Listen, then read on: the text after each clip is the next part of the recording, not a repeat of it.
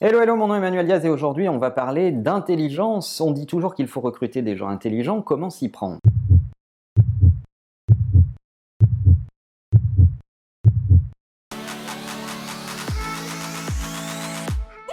Si vous interrogez des entrepreneurs, ils vont systématiquement vous dire que leur obsession est de recruter des gens intelligents et si possible même plus intelligents qu'eux et que la première qualité d'un entrepreneur, c'est s'entourer. On est tout à fait d'accord là-dessus. La question est comment reconnaître cette intelligence et comment faire le tri entre les gens qui ont de la connaissance et les gens qui sont intelligents. Et c'est en lisant le témoignage de Jeff Bezos, le fondateur d'Amazon, sur sa méthode pour reconnaître l'intelligence que j'ai voulu partager avec vous cette réflexion aujourd'hui. Jeff Bezos déclarait il y a peu que sa façon de reconnaître l'intelligence dans les interviews qu'il menait pour recruter des gens, c'était de détecter les gens qu'il disait ouvertement qu'ils ne savaient pas, premier critère. Et deuxième critère, c'est de détecter chez les gens une capacité à remettre en cause leurs convictions euh, pour procéder à d'autres raisonnements. Donc de vraiment chambouler ce qui est leur état d'esprit initial pour rentrer dans un autre raisonnement. Je trouve ça fascinant et très, très perspicace parce que finalement c'est l'illustration du monde d'avant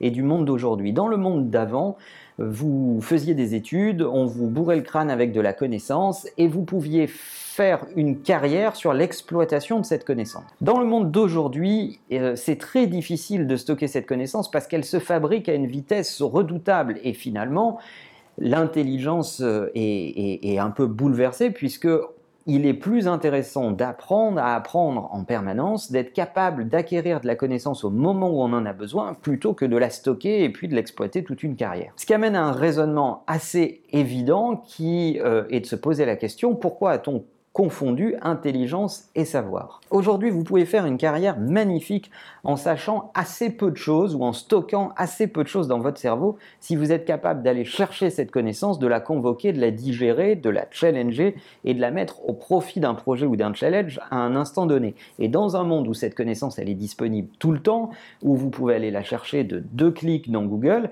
eh bien, c'est plutôt votre processeur, votre capacité à compiler cette info qui va faire la différence, évidemment. Le rapport de force s'inverse même, puisque les gens qui sont assis sur une connaissance et qui refusent de la mettre en perspective ou de la reconsidérer sont plutôt considérés comme des freins dans nos industries aujourd'hui. Le fait de, régner sur sa connaissance et de ne pas la remettre en cause, de ne pas apprendre de nouvelles connaissances, de ne pas être curieux pour s'approprier ces nouvelles connaissances disponibles ou ces nouveaux usages, eh bien, c'est certainement ce qui handicape beaucoup d'entreprises dans leur capacité à se transformer. Recrutez-vous selon intelligence ou savoir Est-ce que vos processus de recrutement et de détection sont pensés pour l'intelligence ou pour la connaissance? C'est une question que j'avais envie de vous poser. Est-ce que vous bossez dans des boîtes qui acceptent cet état de fait, c'est-à-dire de recruter des gens pour leur qualité de plus que pour la quantité de connaissances qu'ils ont dans le cerveau Racontez ça